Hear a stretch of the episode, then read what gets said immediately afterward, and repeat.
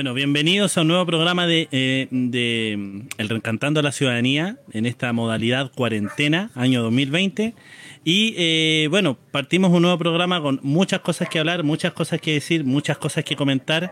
Tenemos una especie de confinamiento en algunas comunas de Santiago, vamos a hablar de eso. Vamos a hablar de qué fue lo que pasó con Carabineros. Eh, cuáles son las medidas que creemos que se deben adoptar, qué pasa con el tema de las AFP y las pérdidas de los fondos y muchos temas más. Vamos a hablar eh, desde una visión, desde la información, pero también desde el análisis que hacemos desde el reencantando a la ciudadanía. Así que eh, eso, pues Gastón, Pía, Natalia, ¿cómo están ustedes? Aquí estamos. Hola, hola, ¿cómo están? Muy bien. Hola. Oye, gracias a las personas que ya se están sumando y de, de entradita nomás, César, un, un pequeño dato. La Municipalidad de Ranca está requiriendo técnicos en enfermería, enfermeros y médicos por la contingencia del COVID-19, así que métanse a www.ren.cl. Hay oportunidades de reclutamiento para las personas que están habilitadas en salud. Lo último que nos llegado. Perfecto. Y bueno, se nos viene un, análisis nacional, comunal. Eh, Gastón, ¿qué se nos viene para el Reencantando a la Ciudadanía hoy? Sí, mira, eh, César, lo primero es hacer un breve recuento de lo que ha sido esta semana de cuarentena. Supongo que no han salido de sus casas a menos que haya sido estrictamente necesario. Y esperemos que también los auditores también hayan cumplido este régimen, ¿cierto? Estricto. Bueno, la semana partió un poco difícil, bien lo sabemos, ¿cierto? Eh, lamentable deceso, ¿cierto? De una vecina de la comuna que se convirtió en la primera víctima del, del coronavirus a nivel nacional una noticia realmente trágica que nos puso por un... Eh, da lata salir eh, que, que Renca salga las noticias por, por cosas así y por todo lo que conllevó, ¿cierto? La, el mal manejo comunicacional del ministro, ¿cierto? la, ida y venida con, con lo que dijo en, su momento el alcalde. Y, pero de esta, de esta tribuna, de este humilde, de este humilde espacio, queremos también enviar un, un gran abrazo al concejal de la comuna, eh, Jorge Lozano, que, que lamentablemente sufrió una, una pérdida familiar importante y, para él nuestras condolencias y también para su familia. Eh, bueno, sí, eh, nosotros la información la tuvimos eh, unos días, o sea, dentro del periodo en que se entrega la información, de hecho me parece que fuimos uno de los medios que dio a conocer las noticias del primer, o la primera en ese caso, los primeros infectados por COVID-19 en Renca. me sumo a las condolencias al concejal eh, a la familia de esta persona, una renquina, eh, y que muere eh, después que más o menos tenía bastante controlado el, el, tratamiento que estaba llevando mm. por el virus. Entonces, nos pilla de sorpresa. la información que nosotros entregamos que era bastante controlada era porque así era en ese momento y no, nos pilla bastante mal traer. Así que las condolencias, pía a Natalia su parecer al respecto. Eh, efectivamente ha sido duro, como hemos visto nuevamente, que nuestra comuna eh, se, toma cierto la, contingencia nacional con, con, algo tan lamentable como el deceso de una vecina que em, sabemos estaba postrada con, con, otras dolencias previas, ¿cierto? Y que nos hace reflexionar mucho de lo que ha sido esta pandemia en sí misma, es decir, es una vecina que no salió, no desobedió, no eh, fue desobediente con esta cuarentena preventiva, sino que el virus llegó a su casa, llegó a su casa por un familiar, ¿cierto?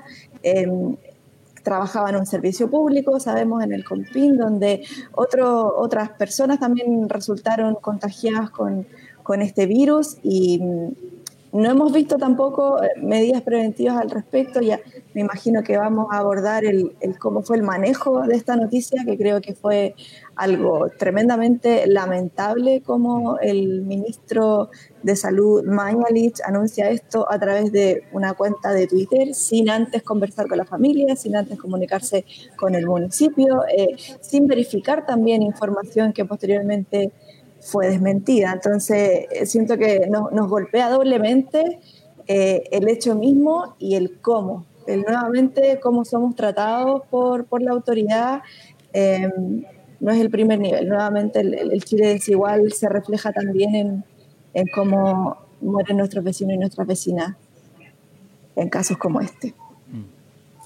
Eh, agregando también las respectivas condolencias y por el difícil momento que deben pasar eh, eh, estos vecinos y estas vecinas, a mí me gustaría referirme justamente también a eso, a eh, la diferencia de trato que existe quizás em, para las personas que, que, no son de, la, de las comunas eh, de oriente de, nuestra capital.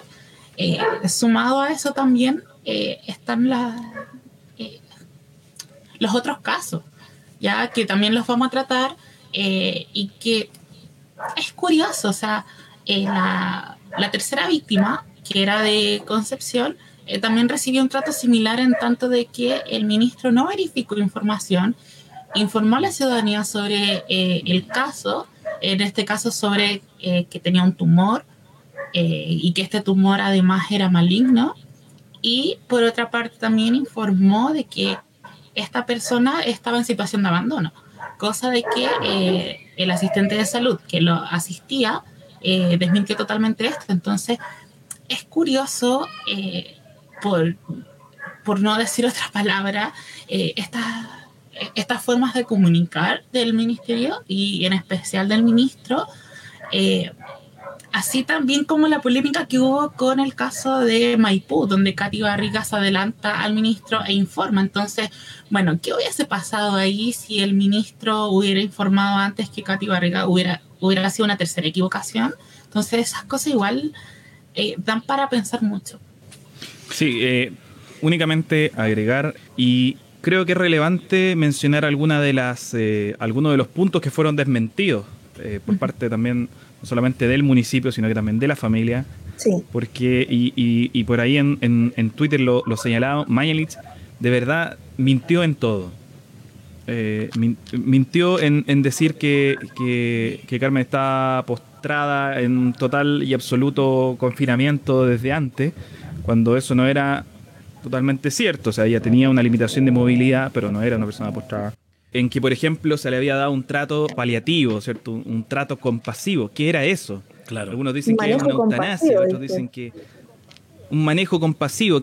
¿A qué se refiere con eso? El ministro no lo pudo explicar de la mejor manera. La familia dice que ellos no tomaron ningún tipo de decisión y, simplemente se limitaron a avisarles. Y por otro lado, tiene que ver con que el ministro señala, eh, en primer lugar, que ella había sido contagiada por un familiar que venía del extranjero una persona masculina que había llegado desde el extranjero, en concreto desde Europa. Eh, eso se puso en tela de juicio desde el primer momento. El alcalde, de hecho, a los 10 minutos que habla Mayanich, sale a desmentir eso y dice que la, persona que, que contagió a, esta renquina, primero no era de Renca y segundo trabajaba en una, en, una dependencia pública que ha sido muy cuestionada también por, por el manejo que han tenido respecto a, la pandemia. Eh, y es realmente un foco de, contagio el, Compín de Santiago Centro eh, tanto el de huérfanos como el de, el de moneda. Entonces, el ministro después sale en una televisión, en, una cadena de televisión argentina que es C5N, y, él dice que la pandemia fue importada hacia Renca y contagiando a 20 personas que habían estado en una especie de fiesta y que eso había sido por parte de una sobrina que había estado en Argentina. Entonces, el ministro se dice, comenta varias cosas y lo cierto es que la familia dice, no hubo ningún viaje al extranjero, en la comida donde participaron siete personas el día 8 de marzo, no el 4, como lo dijo el ministro. Em, y de ahí para adelante, por ejemplo, el ministro señala, eh, el ministro Mañalich en su conferencia de prensa, a los minutos de haber cierto tuiteado la noticia, la fatídica noticia, que eh, en este caso Carmen había sido atendida en un centro de salud de la comuna y que por tanto no se descartaba que hubiesen contagios en el SAR de Renca. Eso fue totalmente mentido por el alcalde y por la familia, señalando que ella había sido atendida en su casa, se había tomado el examen, luego fue eh, recibió cierto la, primera atención en su casa y posteriormente fue trasladada al hospital San Juan de Dios cuando desarrolló algunos, algunos síntomas. ¿no? Entonces, hay una cadena de mentiras que tiendo a pensar que no es eh, solamente una falta de chequeo, sino que derechamente hubo una intención maliciosa de inventarse un cuento para justificar cierto un lamentable Em, fallecimiento en este, en este caso. No sé cómo lo ves tú, César. Sí, mira. Eh, y ahí volvió Natalia, que se nos había caído. haciéndome parte justamente de lo que dices, yo creo que el, la falta de información por no abrir, porque eso es una decisión política, de no abrir los canales con, eh, en este caso, pongamos un ejemplo de los alcaldes, sino que tratarlo todo desde eh, la, eh, de manera muy ministerial y de manera muy relacionada con la subsecretaría, pero no necesariamente abrir esos vínculos, incluso con la comisión. han habido grandes diferencias que habla esta comisión de expertos. Hoy día genera, ha generado que justamente el ministro de Información que hay que decirlo, es falsa. La, información que entrega el ministro no es equivocada, es falsa. Eh, a priori, no a priori, eso es un, tema que hay que ir hablando dentro de las posiciones políticas hoy día que hayan. Pero sí creo que el ministro eh, en sí mintió, no se ha desdicho de lo que ha dicho. Y eso también es un análisis importante, que si no se ha vuelto a referir al tema eh, del primer caso, de la primera fallecida en el caso de Renca, y además ha tenido ciertos caracteres símiles en el segundo y en el tercer fallecido eh, por este por este virus. Por ende, eh, eso da una pésima señal de, que, nos muestra qué tan veraz es la información que se maneja desde eh, el ministerio, sobre todo en esta sensación de incertidumbre que hay con con esta con esta pandemia que hoy día está pegando bastante fuerte en Chile. Eh, cerraría diciendo que eh, lo importante acá es que eh, tratemos de tener un cierto grado de tranquilidad en el caso de la comuna. Esto efectivamente fue imprevisto. la información que nosotros teníamos y que Gastón había recogido al día anterior era que estaba bastante controlado este, este, este foco que se había dado en esta familia y que por ende... si todos hicieron la cuarentena del día uno. Exacto. No, y además que habían hecho la cuarentena, la paciente estaba estable, estaba en una situación bastante normal dentro de la complejidad que tenía. El tema es que esto radicalmente cambia el otro día en la mañana y nos encontramos todos con la noticia de que esta persona había fallecido.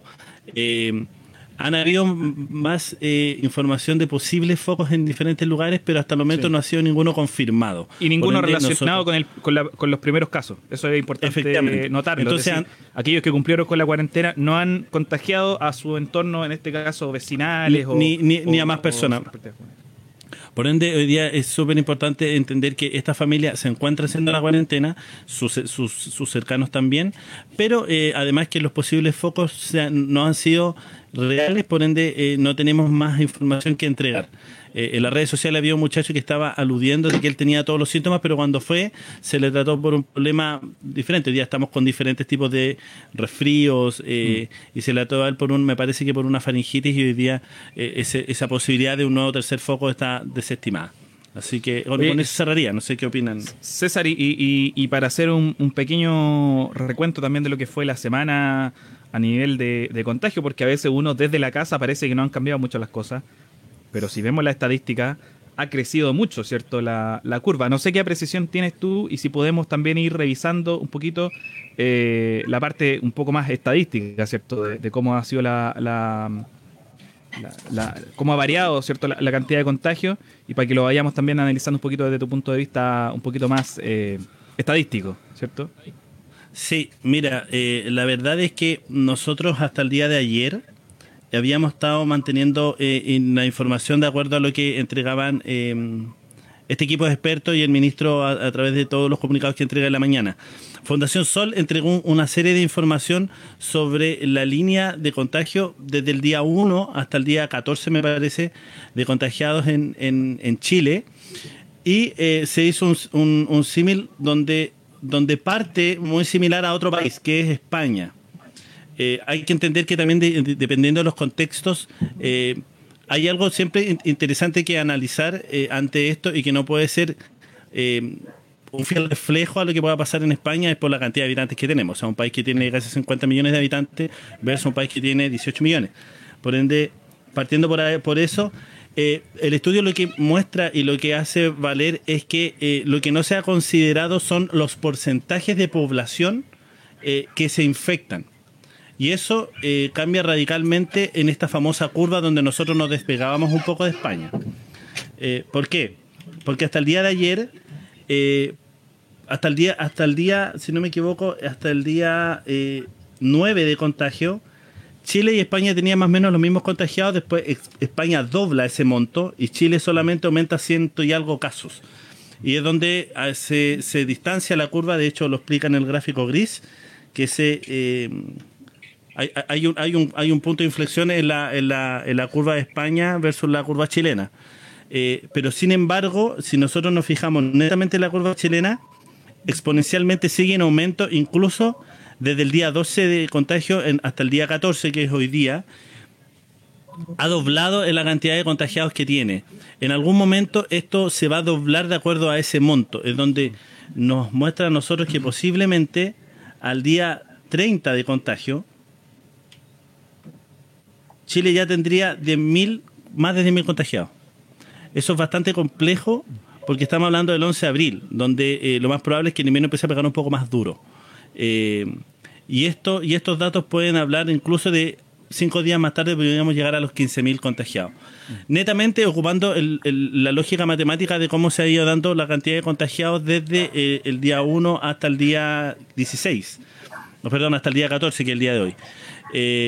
Y si vemos la curva exponencial de, solamente, solamente si se mantiene en Chile, lo más probable es que el día 30 la curva al mantenerse, que es el segundo gráfico, estaríamos llegando a más de 10.000 contagiados.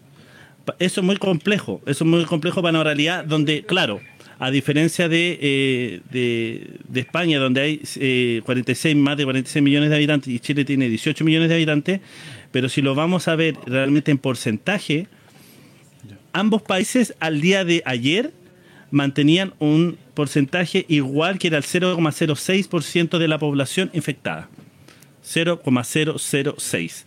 Eh, entonces, si lo vemos en porcentaje y no en números reales, eh, nosotros con España, en este caso, tenemos más o menos la curva en porcentaje del, eh, al, mismo, al mismo nivel mm. y de la misma manera en el comportamiento de cómo se ha dado el contagio, porque no, nunca se ha considerado las proporciones de los países.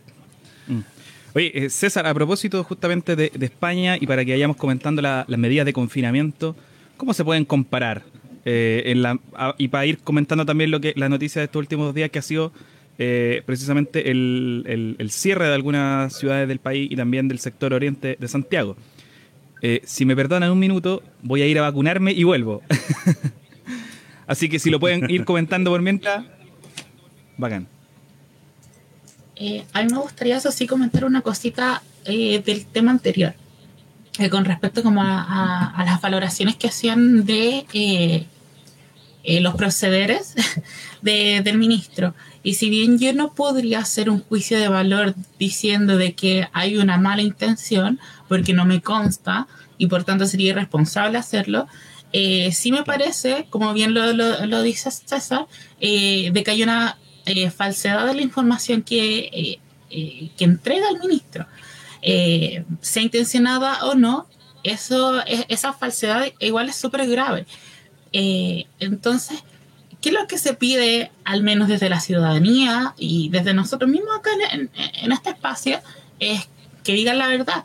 Entonces, ese decir la verdad no solamente de caso a caso, sino que es también que digan la verdad, por ejemplo, cuáles son los problemas que enfrenta el sistema de salud, cuáles son los cuellos de botella eh, que enfrentan eh, a, raíz también de, los casos de... Eh, de la producción de, testeo y todo eso, bueno, ¿cuántos testeos se producen? Ya vemos todo el, el problema que eh, se entrecruza con, con, el, con el tema financiero, con eh, el financiamiento justamente de los test, donde sale otro ministro diciendo que eh, se cobra porque existe el temor de, de, que no se produzcan nuevos test si se, hace, si se hace gratis. Entonces es un realismo mágico así, pero absoluto, que no se ve al menos en Latinoamérica en, otro, en otra parte. Entonces, eh, sí, yo concuerdo con lo que dicen ustedes en tanto de que eh, hay una falsa información y de que podemos presumir también de que a lo mejor esa falsa información, al menos de los casos, también podría ser. Eh, y eso sería súper preocupante. Ay, ¿de verdad te vacunaste? yo me parece súper... Me vacuné.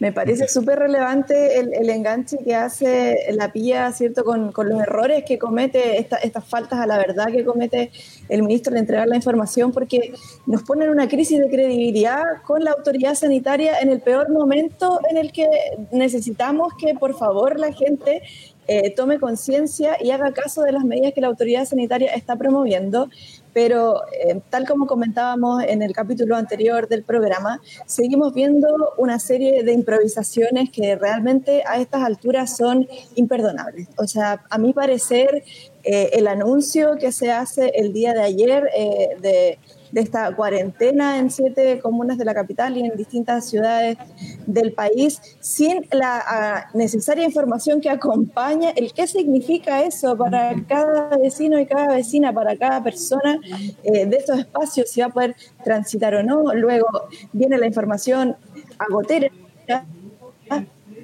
paulatinamente salir a comprar, que va a haber que solicitar un permiso con clave única que la clave única se va a poder sacar de manera remota y no presencial en el registro civil como está actualmente sencilla.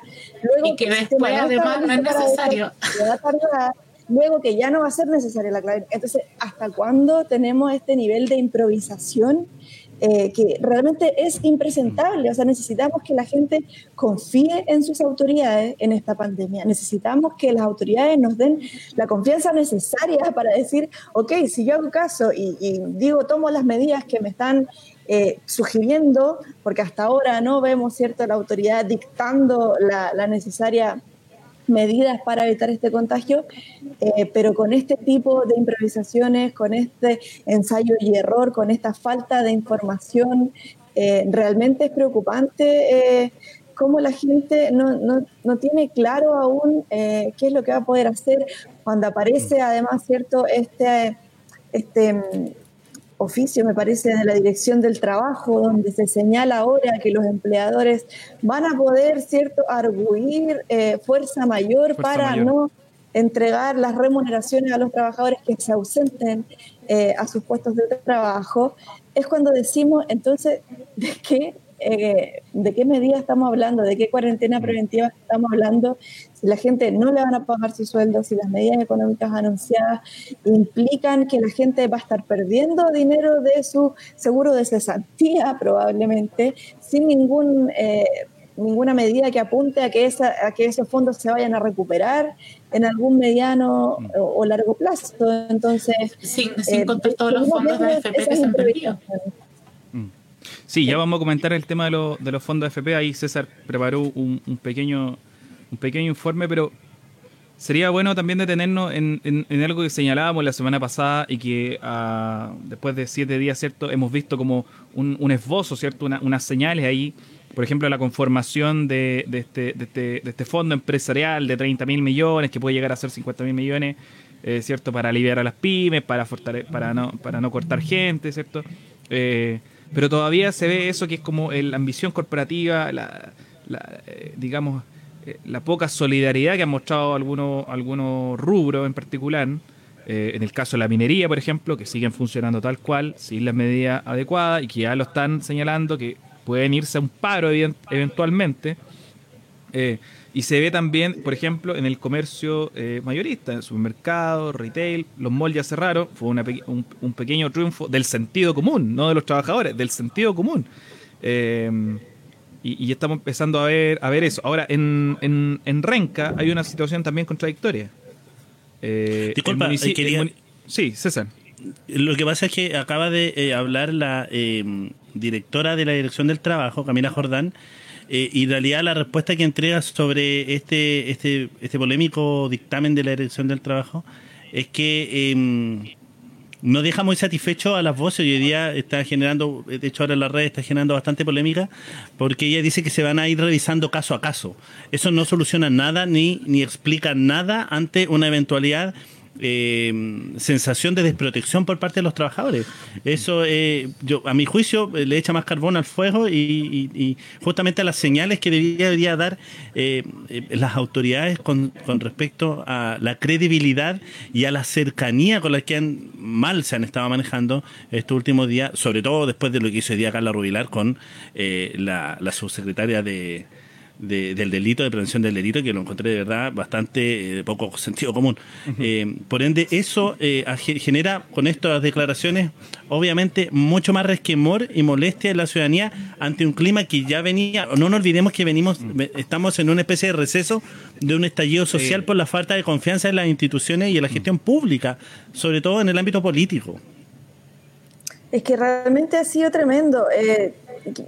Yo no puedo dejar de, señalar eh, cómo hemos ido viendo además denuncias, por ejemplo, como lo hizo el Colegio Médico de La Serena, de que no podía cursar las licencias médicas para aquellas personas que habían tenido contacto con personas contagiadas de manera confirmada Em, y que no les estaban dejando cursar licencias para esa cuarentena preventiva. Entonces luego aparece la ministra del Trabajo diciendo que ese día en particular el Ministerio de Salud había modificado esa medida y que esas licencias sí se iban a poder cursar. Sin embargo, uno llama a Salud Responde y lo que te dicen es, no, las personas no tienen licencia para la cuarentena preventiva. Entonces, ese cruce de información, esa falta de seriedad en la entrega del procedimiento de lo que las personas tienen que hacer si finalmente em, nos entregan cifras, las cuales podemos dudar de ellas, yo dudo de ellas personalmente, eh, pero también las instrucciones que nos entregan son erradas entre los distintos ministerios, entre las distintas reparticiones del Estado. Entonces,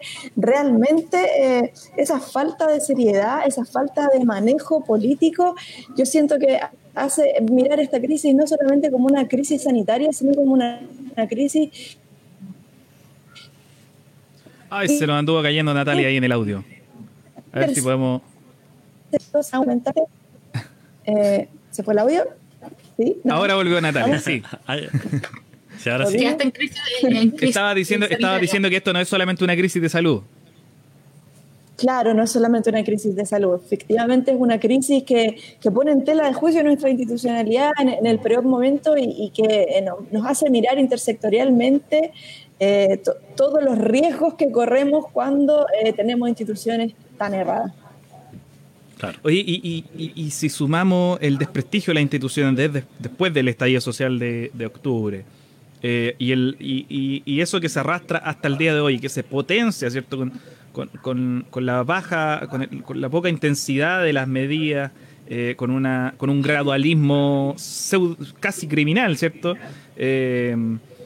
Y, que probablemente no tiene parangón en el mundo, salvo Brasil y, otros países que están bajo el alero de, tipos maniáticos, em, ¿qué queda?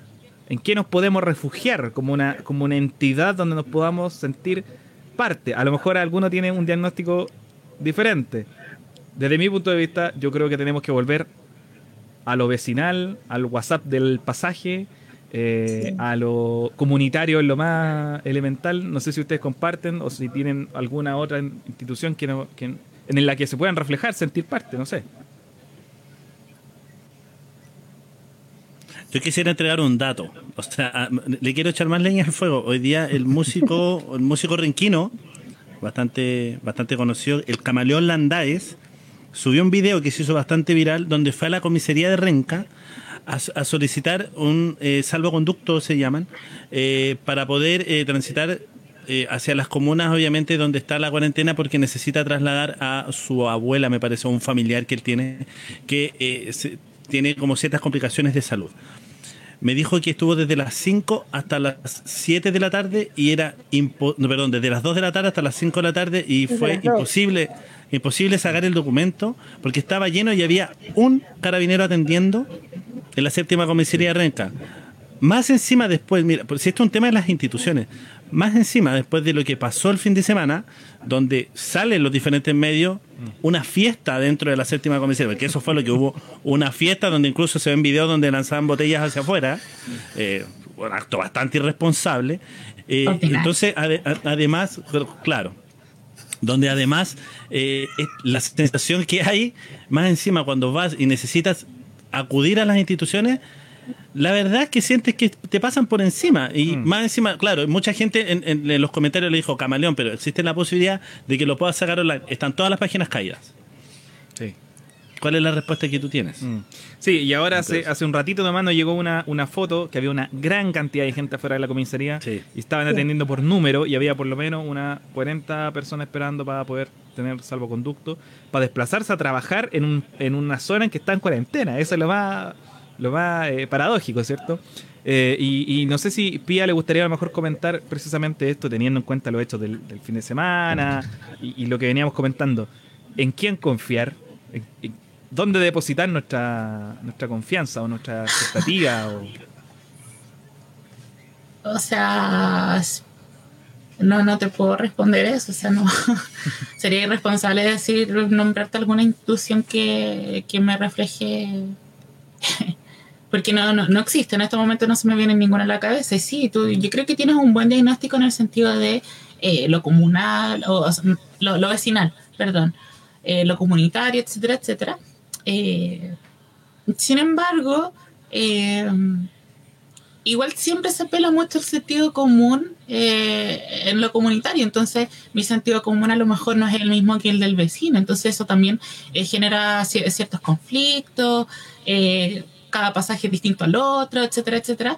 Entonces, eh, también es una forma muy difícil de organizarse, sobre todo en una eh, cultura como la nuestra, en donde nos robaron esa, esa forma de, eh, de organizarnos. Eh, y que nos robaron hace mucho tiempo esa forma de organizarnos y que de alguna u otra forma desde el 18 de octubre se ha ido recuperando, pero yo creo que a un paso muy, muy lento, al menos en eh, lo, lo que yo veo reflejado en, en el sector donde vivo. No sé cómo serán donde ustedes viven. Ahora, eh, para hacer también el, el- el paralelo, eh, Pía, eh, esta cuestión de lo comunitario no significa solamente juntarnos a hacer cosas, ¿cierto? Porque además Claro. violaría la, la, las recomendaciones Claro sí. de, de- de aislamiento y todo. Sino que yo creo que tiene que volver al sentido del cuidado del otro y reconocerse en el otro. Eh, y, y en el fondo volver a esta idea de no voy a comprar todo el alcohol gel porque a mí no me sirve tenerlo todo, sino que me sirve que todos tengamos un poquito.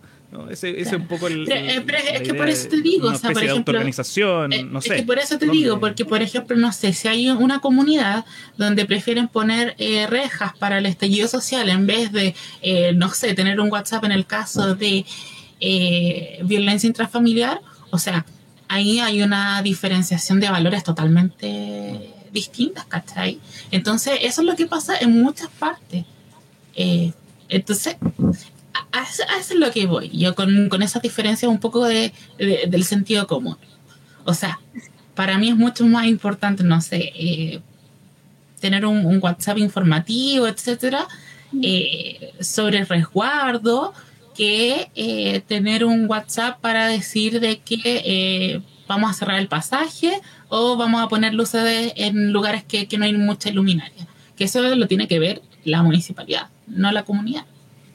Claro, yo, yo al menos en mi caso, perdona César, eh, Sí, sí. acá en Población Lourdes sí ha ido surgiendo. Tenemos, eh, tenemos WhatsApp, eh, donde las delegadas del Comité de Seguridad Comunitaria que se conformó dentro de, de, de impulsando el municipio poco a poco, eh, es una instancia en la que nos mantenemos comunicados para aspectos de seguridad y también para aspectos de apoyo.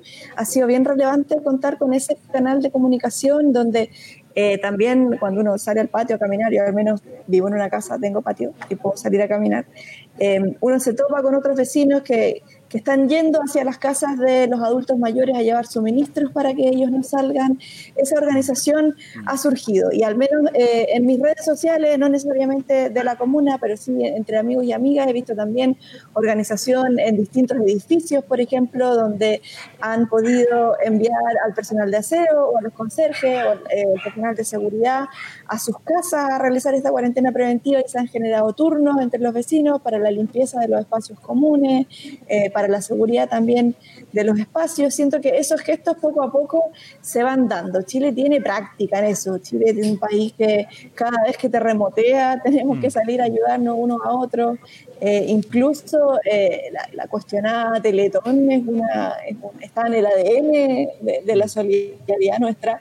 Eh, quiero decir, yo cuestiono mucho ese espacio en particular, pero sí genera algo en, los vecinos de la piscina, en la ciudadanía completa, que es el, nos ayudamos entre todos y, lo hacemos cada vez que, que la contingencia nos lo requiere. Siento que eso ha ido surgiendo y eso a mí me da cierta esperanza dentro de esta crisis. No todo es tan color de Oye, César, y, perdón, para plantearte una, pregunta. ¿Y qué pasa con la, con la figura de los alcaldes en esta última semana? ¿Cierto? Su, pasaron de un rol protagónico a perder un poco el, protagonismo frente al, gobierno, que por supuesto tiene un despliegue mucho mayor y una capacidad de incidir eh, mucho mayor desde, el punto de vista de, los recursos que posee, de, los alcances de, sus decisiones.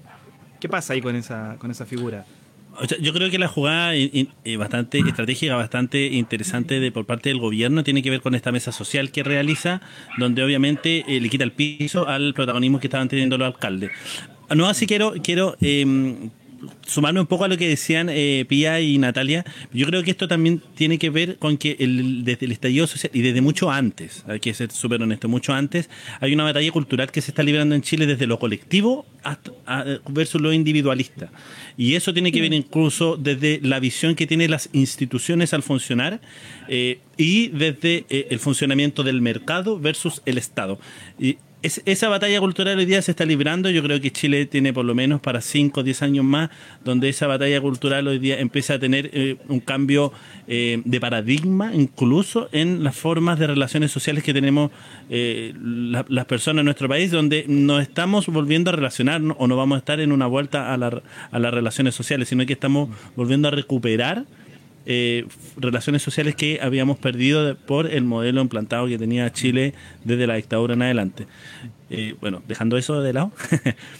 Eh, me, parece interesante lo que pasa tú con el tema de la mesa social. Creo que es una buena jugada que hace políticamente como gesto el gobierno para tratar de acercar las voces a la ciudadanía.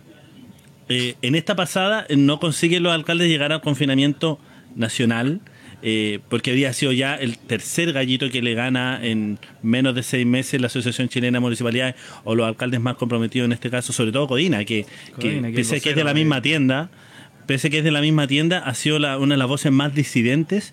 Eh, de la misma tienda está ya por ahí nomás, porque es el representante y el delfín de los andonismos, entonces como esa tensión ahí... La, la derecha pero, social, qué sé yo. Sí, pero podríamos decir hoy día que el, eh, que el Frente Amplio, eh, por, así decirlo, sería el más contento con la manera que ha llevado adelante eh, el, proceder como alcalde como, o como presidente de la Asociación Chilena de Municipalidades, el alcalde Godina.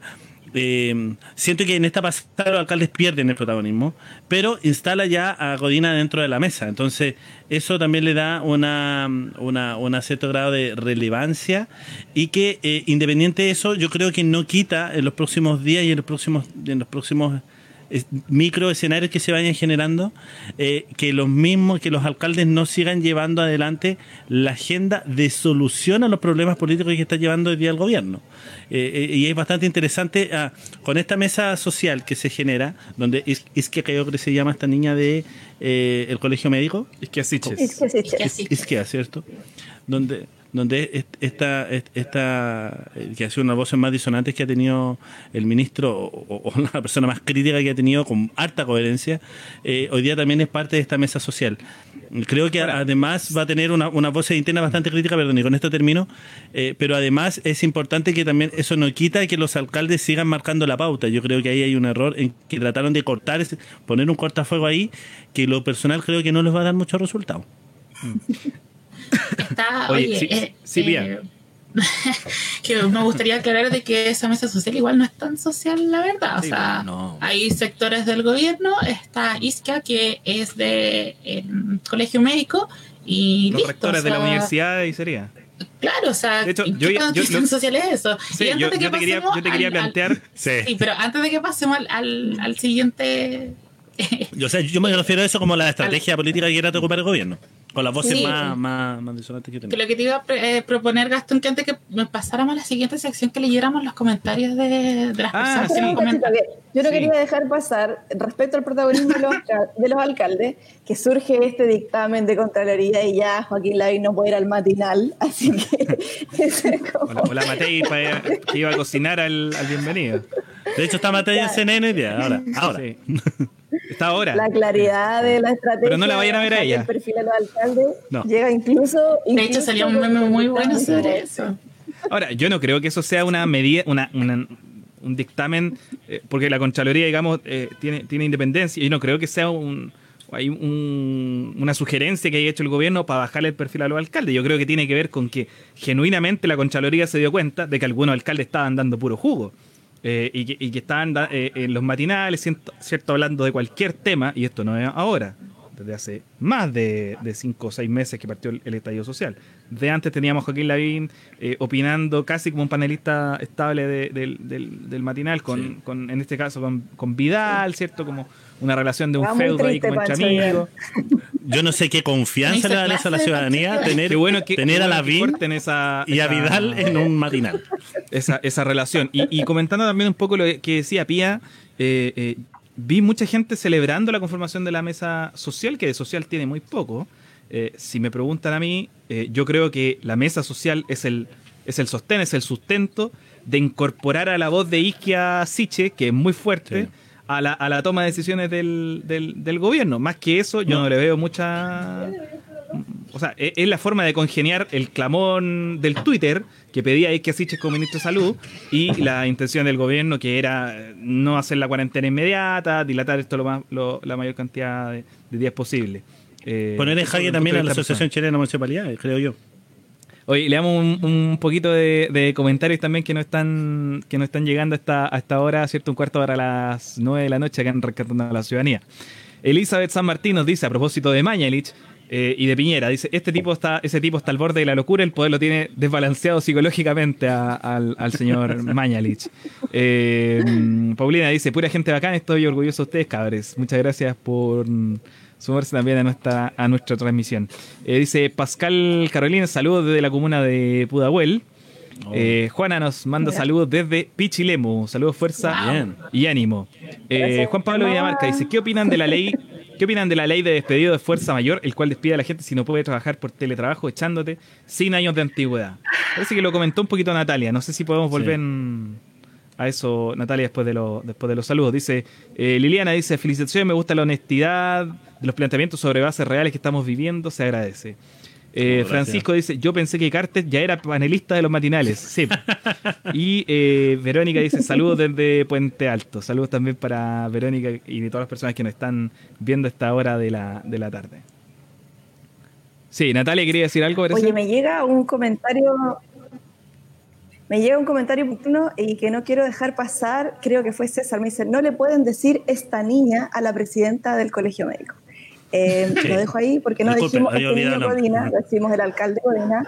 No podemos decir esta niña a la presidenta del colegio médico. Eh, no me lo dejaron pasar, me lo tiraron por interno y me así que me parecía importante hacer esa precisión. Además, para mí, Isquia en este momento Queen de Chile, todo el respeto merece en este momento. Ayer fue Cuando preguntaba Gastón, ¿en qué, ¿en qué instituciones podemos confiar? Yo en el equipo de Isquia estoy completamente confiando en este momento.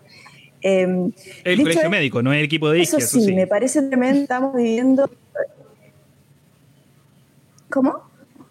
No, te, decía que es, es, el colegio médico, no es el equipo de Isquia, por, ser, por eso, de cualquier forma. ¿no?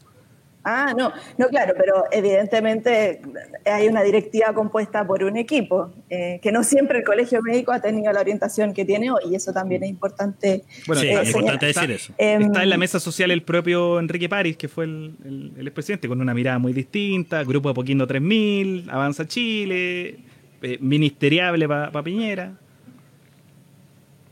Sí, Natalia, El tema laboral es algo que, a mí me sigue, preocupando enormemente. Em, yo revisaba un poco eh, las cifras de, la situación de empleo que tenemos acá en la comuna, eh, se las voy a comentar brevemente. El alcalde también ya lo había mencionado en algún momento en televisión. Cerca del 30% de nuestra ocupación laboral es informal, eh, en un promedio entre eh, los trabajadores dependientes e independientes. Y eso es todavía más crítico cuando las cifras se desglosan por quintil. Si miramos el primer quintil de la gente que trabaja en nuestra comuna, el 71% de las personas del primer quintil que están ocupadas tienen un empleo informal, es decir, ni siquiera cuentan con un contrato de trabajo empleadora con quien negociar la situación de su cuarentena preventiva.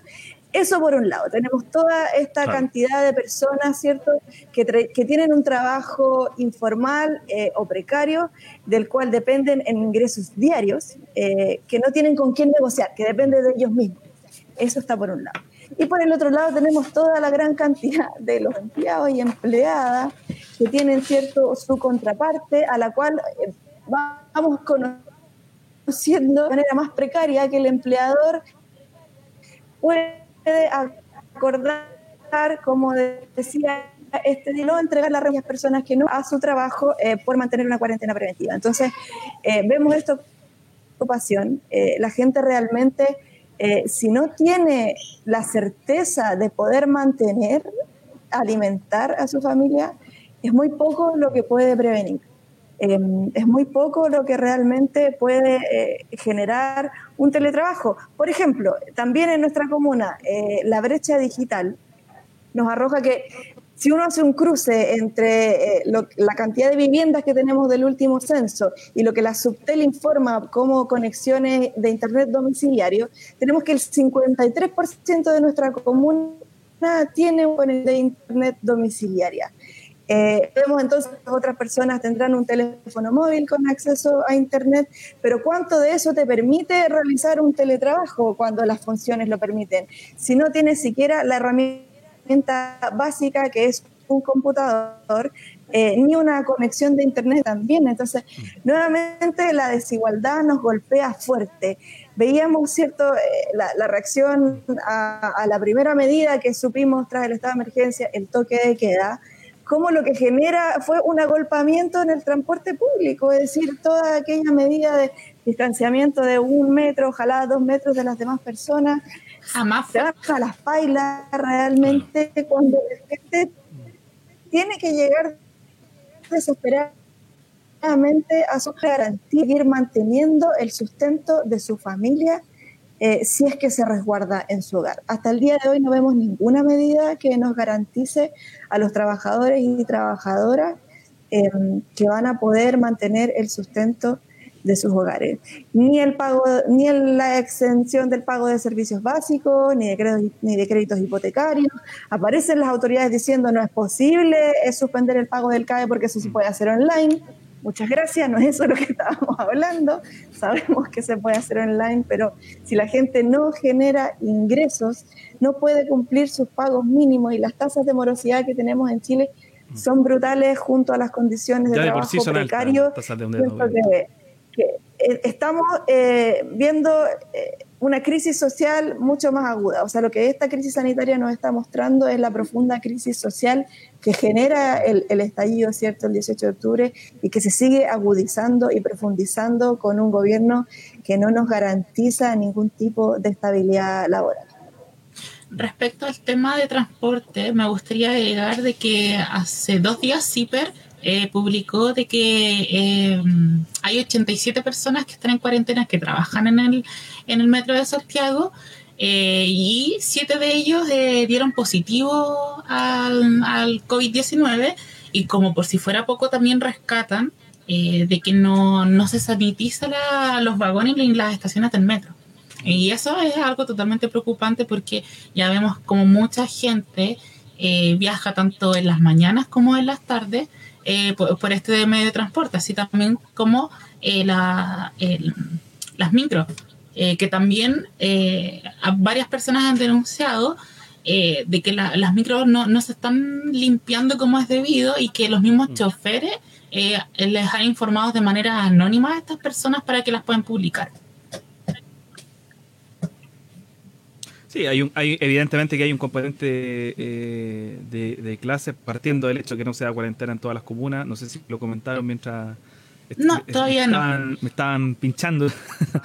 Eh, pero, pero hay sin duda hay, hay un elemento de, desigualdad territorial, desigualdad por ingreso, hay un elemento de, de explotar muchas veces al trabajador. Ya lo veíamos, por ejemplo, en la clínica Indisa eh, no se estaban dando las condiciones adecuadas para que la gente del aseo, tan importante en una, en, una, en, una clínica y también en una emergencia sanitaria, las personas que realizaban labores de, mantención y aseo no estaban teniendo las garantías básicas básicas, no tenían guantes, mascarilla, eh, estaban trabajando en unos turnos eh, que, eran totalmente contrarios a, lo que uno podría pensar que, un empleador eh, quiere, quiere hacer por el, por el bienestar de sus trabajadores. Es decir, a las nueve, a las nueve y media se guardan las micro, pero dejan de salir a las siete, y estas personas terminaban su turno a las diez y tanto de la noche.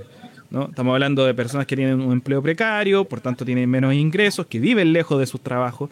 Eh, entonces se ven doblemente golpeados y la gente había tenido que dormir en su puesto de trabajo eh, y no llegar a su casa porque no tenía la locomoción, porque no podían pagar un Uber, que también a las nueve muere. Eh, entonces, me gustaría insistir en la idea de qué tanta solidaridad corporativa, qué tanta solidaridad, solidaridad empresarial o más bien qué tan poca, qué, qué tan poca eh, solidaridad empresarial hemos visto en estos días eh, y eso también da, da, cuenta, como ya lo decía también César, de, los problemas, de las contradicciones de nuestro sistema económico. Es que yo creo que eh, ahí tengo una discrepancia con lo que plantea Gastón, que no creo que hay em, un grado o, cierto, o ciertos índices de desigualdad. Yo creo que la cuarentena en las siete comunas es el gesto más grande de desigualdad y de clasismo que tiene hoy día eh, el gobierno. Eh, no, no, no es una proporción, sino que es completamente así. Eh, primero porque finalmente donde se dan los mayores, inicialmente los primeros focos y los focos más grandes de infección del COVID-19 fue en esa zona, pero al mismo tiempo donde el ministro daba constantemente a entender de que era, era casi una locura la cuarentena total en una entrevista donde el presidente Sebastián Piñera dice que no entendía la lógica de que era una cuarentena nacional, que eso como que no existía, que era un imaginario. Bueno, se le explica que es el confinamiento en otros países. Eh, y finalmente, ¿qué lo terminan haciendo? Lo terminan haciendo, terminan escuchando, pero protegiendo a quién? A un, a un sector que es generalmente, no podemos generalizar tan, tanto, eh, más cercano al sector político de ellos y que obviamente tienen que prevalecer los intereses y no, se prevalecen los intereses. Ahí es una relación total y absoluta, si se van se van financiando y se van eh, incluso sustentando unos con otros. Incluso vámonos atrás, ¿dónde se realizan las marchas por el rechazo? Entonces, ¿cuál es el sector de la población? Y ahí yo, de verdad que lo digo, pueden acusarme de sesgo o no, hay una protección hacia un sector eh, que tiene una intención clara de proteger antes que el resto de la ciudadanía. ¿Por qué? Porque el resto de la ciudadanía trabaja para ese sector político. Trabaja para ese sector de la sociedad. Entonces, para eso, hoy día no hay cierto grado de clasismo. Yo creo que es completamente clasista. Hoy día, la presión que debe generar la sociedad es que realmente es lo mejor que puede pasarle a la sociedad para evitar que esta curva exponencial se dispare, porque esto es lo que más probable es que pase eso. Eh, el gráfico que mostrábamos hacia allá indicaba que iba a esto. Eh, es que es el confinamiento general para toda la, región metropolitana y para todo el país, eh, teniendo las consecuencias que tiene que tener, claro, pero ¿qué está primero por encima? ¿La economía o la vida de las personas? Mm. Sin, la, la vida de las personas no vamos a tener buena economía. Y, si, y, además que el, el problema económico se viene de todas maneras. ¿Esto va a ser en un par de semanas más o va a ser más adelante? A mí me gustaría agregar eh, un elemento que me parece bastante dicotómico eh, pensarlo, y es que, bueno, ¿cuándo se va a empezar a hacer cuarentena en los sectores eh, no del sector oriente, en el sector poniente, sur, norte? Nosotros estamos en el norponiente aproximadamente.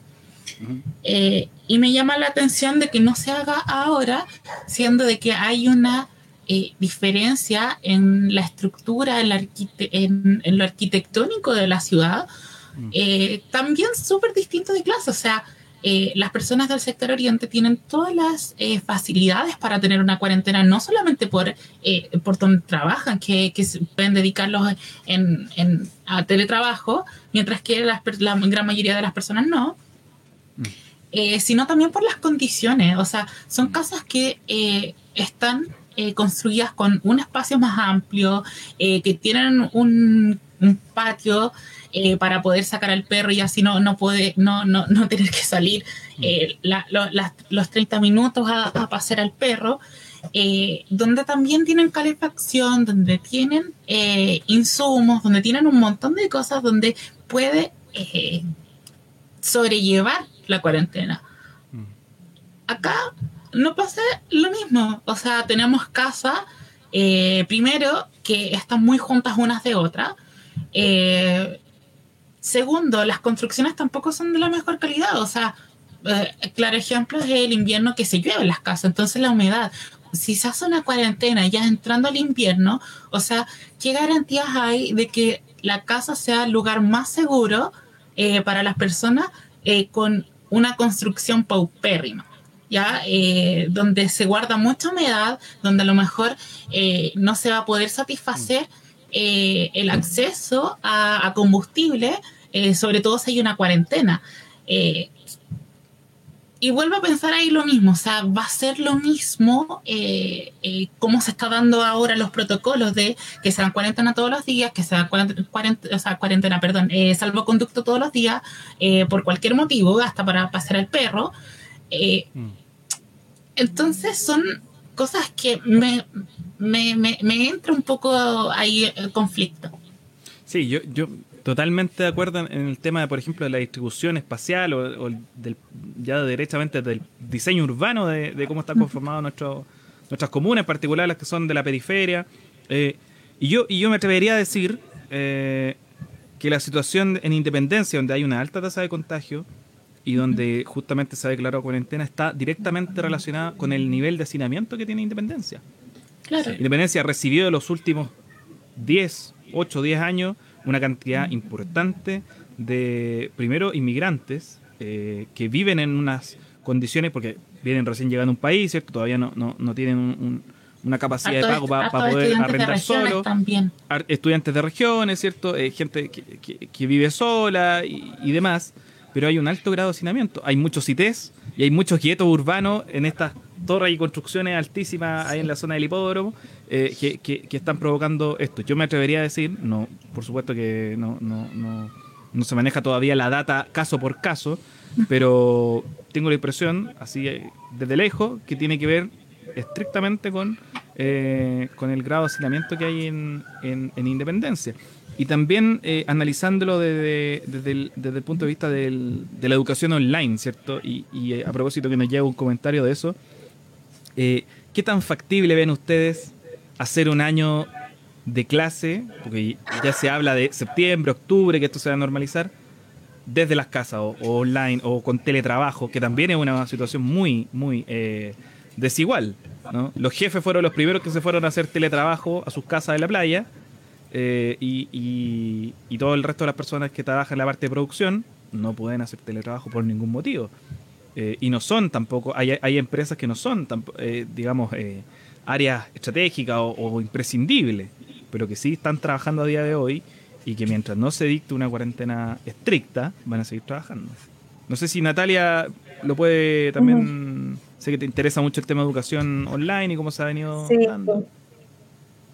Sí, creo que eh, justo la pía eh, le pegan el palo eh, que se cruza inmediatamente con la, con la situación de lo que nos anuncia el Ministerio de Educación respecto a una nueva postergación de, la asistencia a clases por dos semanas más y el adelanto de las vacaciones de invierno, una medida que es bien polémica y me gustaría que vayamos un poco conversando el por qué.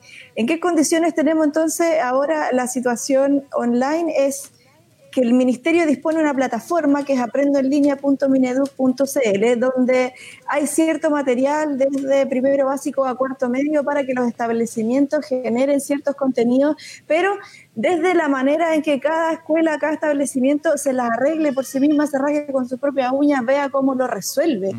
Eso a mí me parece brutal. O sea, eh, justo mencionaba eh, la brecha digital que tenemos en la comuna. Eh, la Corporación de Educación, al menos en la educación pública eh, de nuestra comuna, a la que asiste el 30% más o menos de los niños y niñas de Renca, ha dispuesto, además de esta plataforma del Ministerio, algunas otras plataformas como Google Classroom, como sitio web de las mismas escuelas, mensajes por WhatsApp de los cursos, distintas herramientas, pero también material impreso que tienen que las familias ir a retirar a las escuelas, porque esa es la realidad de nuestros niños y nuestras niñas. Entonces, ¿en qué condiciones se pueden desarrollar esas clases? Cuando tienes una casa que o no tiene internet o tiene un computador en el cual tiene que trabajar además el papá o la mamá por teletrabajo eh, y además tiene que desarrollar cierto tareas de, contenidos de clases con los niños y las niñas, eh, cuando no tenemos condiciones óptimas para poder hacerlo.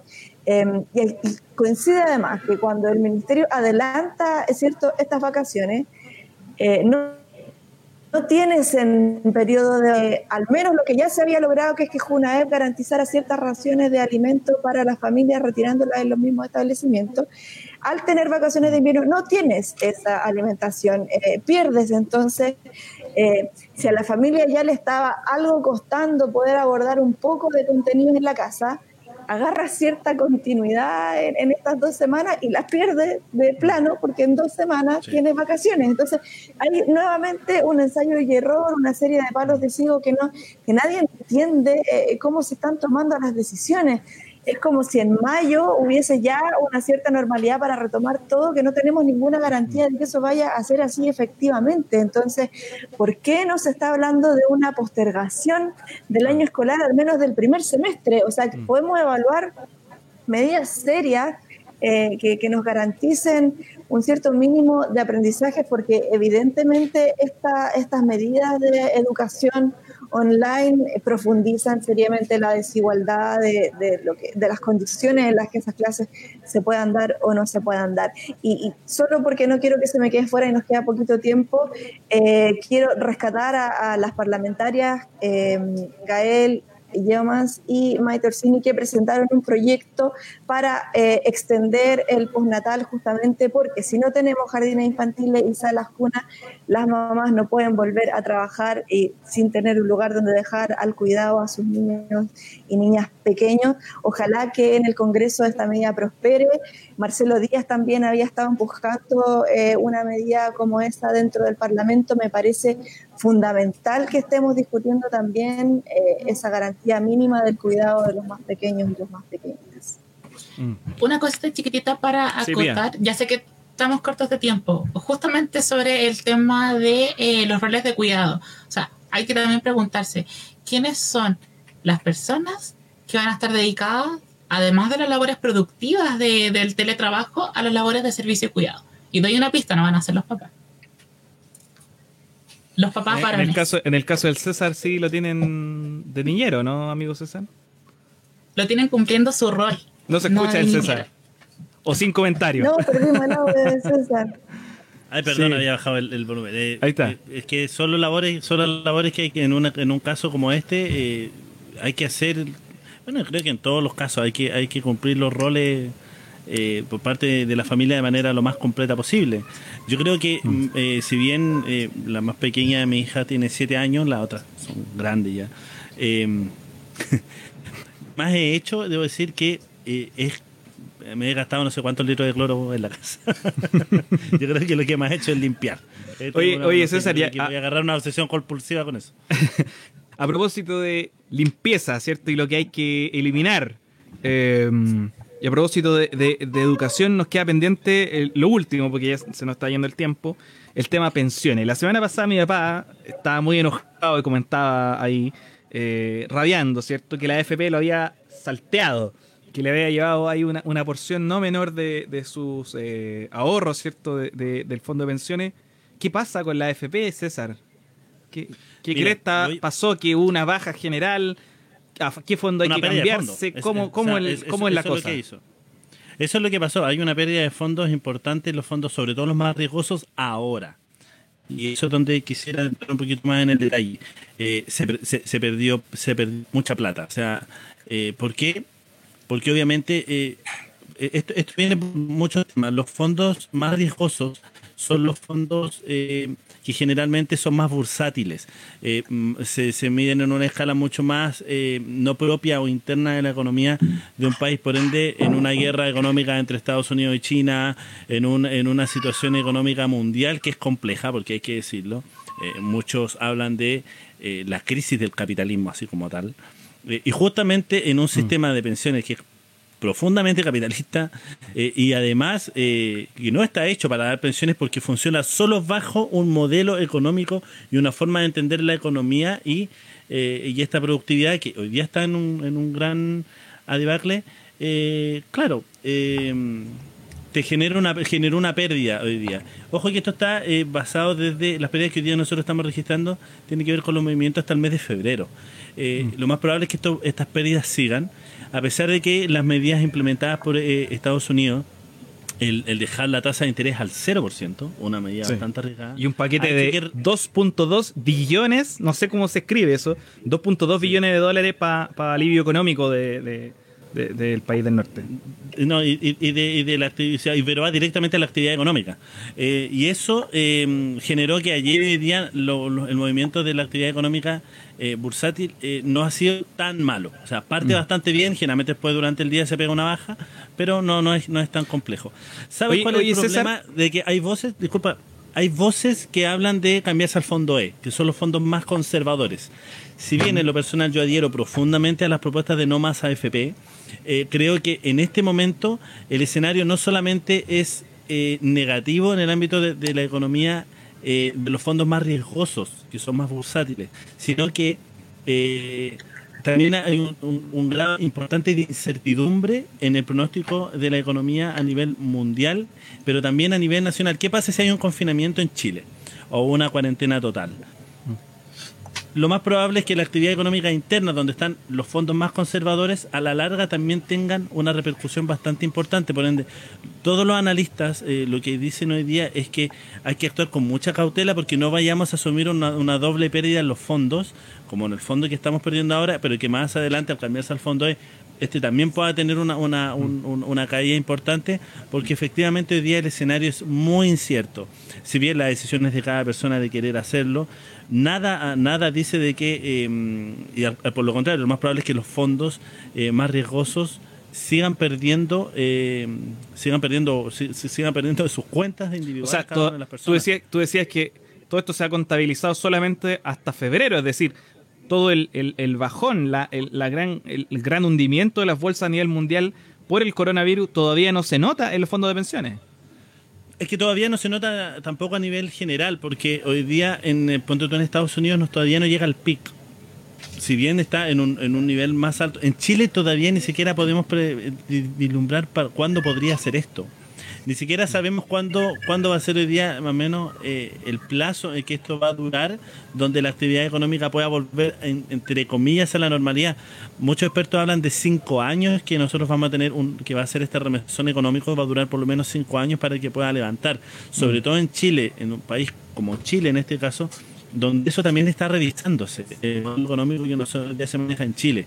Eh, entonces, eh, tomar una decisión tan apresurada, creo yo, y, en realidad el, consejo que me atrevo a dar es muy, muy riesgoso hacerlo ahora en un escenario de inestabilidad económica general y que mm. posiblemente un confinamiento nacional que es una muy buena medida, sería una muy buena medida para tratar de evitar la posibilidad de que haya muchos muertos.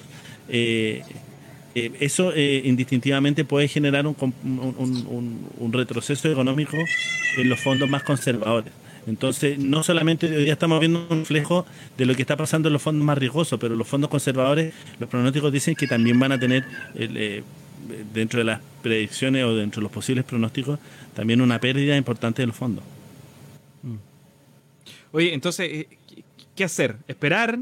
Eh, porque, porque, ¿qué pasa? Que la FP, por ejemplo, hoy día, hoy día la bolsa... Esperar y ir viendo cómo se da la bolsa chilena hoy día subió un 7,89, la bolsa de Estados Unidos un 12. ¿Qué esperar? ¿Hay señales de reactivación? ¿Los fondos pueden no caer tanto? ¿Qué pasa con eso? No, es que eso son las primeras, eso, generalmente es el primer impacto que te genera una, las políticas públicas que obviamente tienen que ver con, eh, con eh, llamar a la reactividad económica. Ese es el primer impacto. Eh, no olvidemos que Estados Unidos deja la tasa en cero, Chile baja la tasa al 1% para, mm. para tener una, una, reactividad, una reactivación económica. Que hace siete meses, hace siete meses estaba en 2,5. no, y ojo, que hace cinco años atrás eh, podía llegar incluso al 5%. Eh, entonces, esto em, son las primeras impresiones que tiene, pero esto es muy inestable. El escenario inestable, en dos semanas más quizás estamos contando, contando otra historia.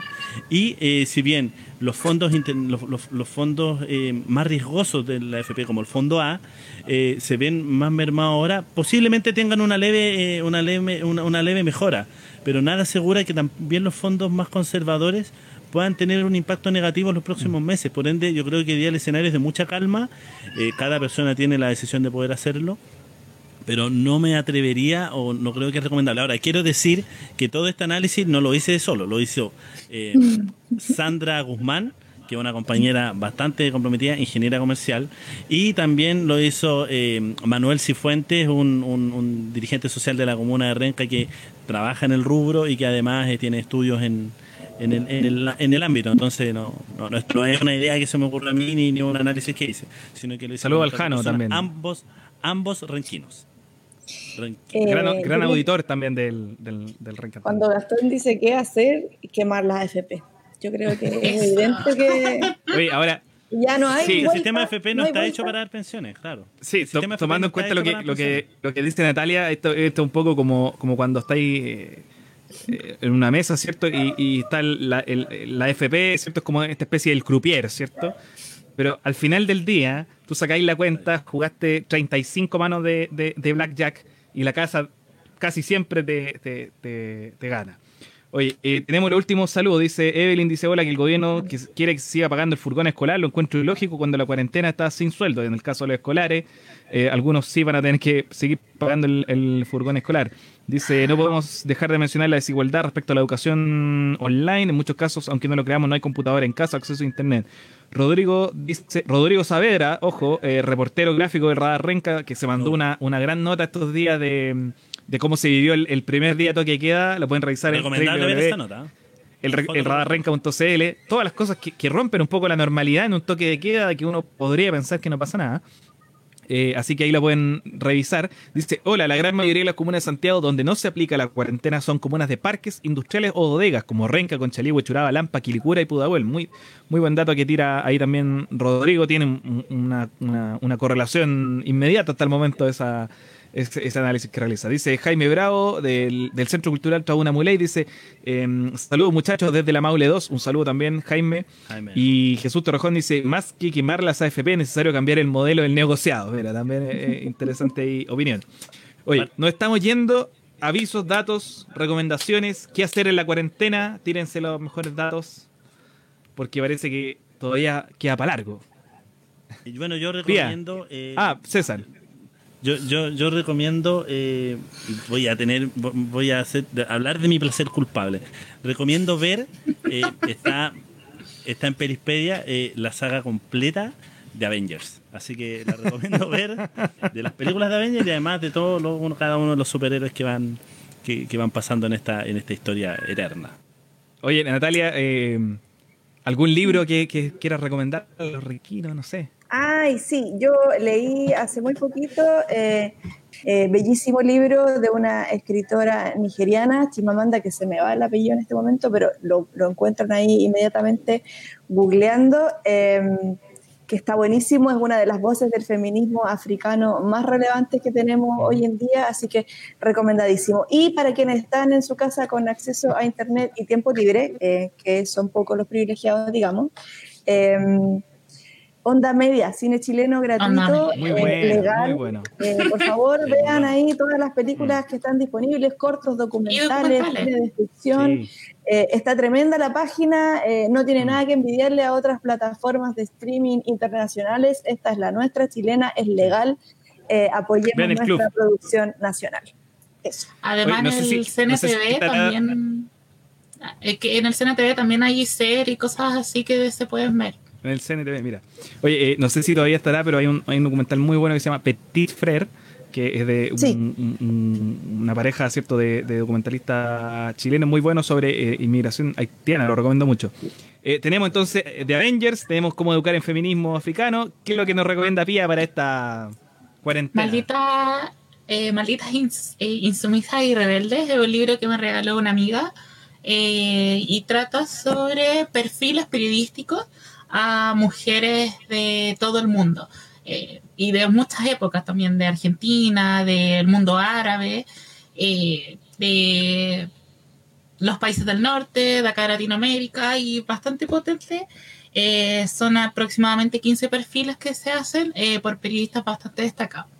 Y para ver, onda media totalmente. Muy bien. Ya, entonces ahí tenemos también la, la recomendación. Y por mi parte, eh, yo les voy a recomendar a los que les gusta la música clásica, está abierta la, mm, la plataforma de Digital Concert Hall, que es de la mm, Filarmónica Berlín, está disponible gratis por 30 días. Es una aplicación, algunos televisores lo incorporan, también está en streaming, ¿cierto? Busquen ahí Filarmónica Berlín gratis y va a aparecer, están regalando 30 días, se ahorran unas 24 luquitas, un catálogo infinito en verdad de grabaciones originales de la Filarmónica Berlín en alta calidad, en, en todo lo que, lo que puedan querer. Qué buen dato. Y la otra recomendación buena que les tengo es www.elradarrenca.cl, el sitio de noticias. Sí.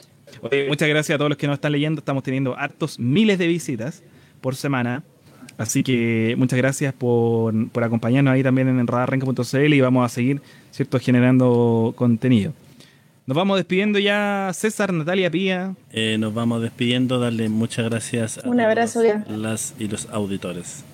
Oye, entonces nos vamos despidiendo. Escuchen después este capítulo en Spotify. Lo vamos a estar Chao. subiendo en los próximos días. Que esté muy bien. Gracias por sus comentarios y saludos. El radarrenca.cl. Chao.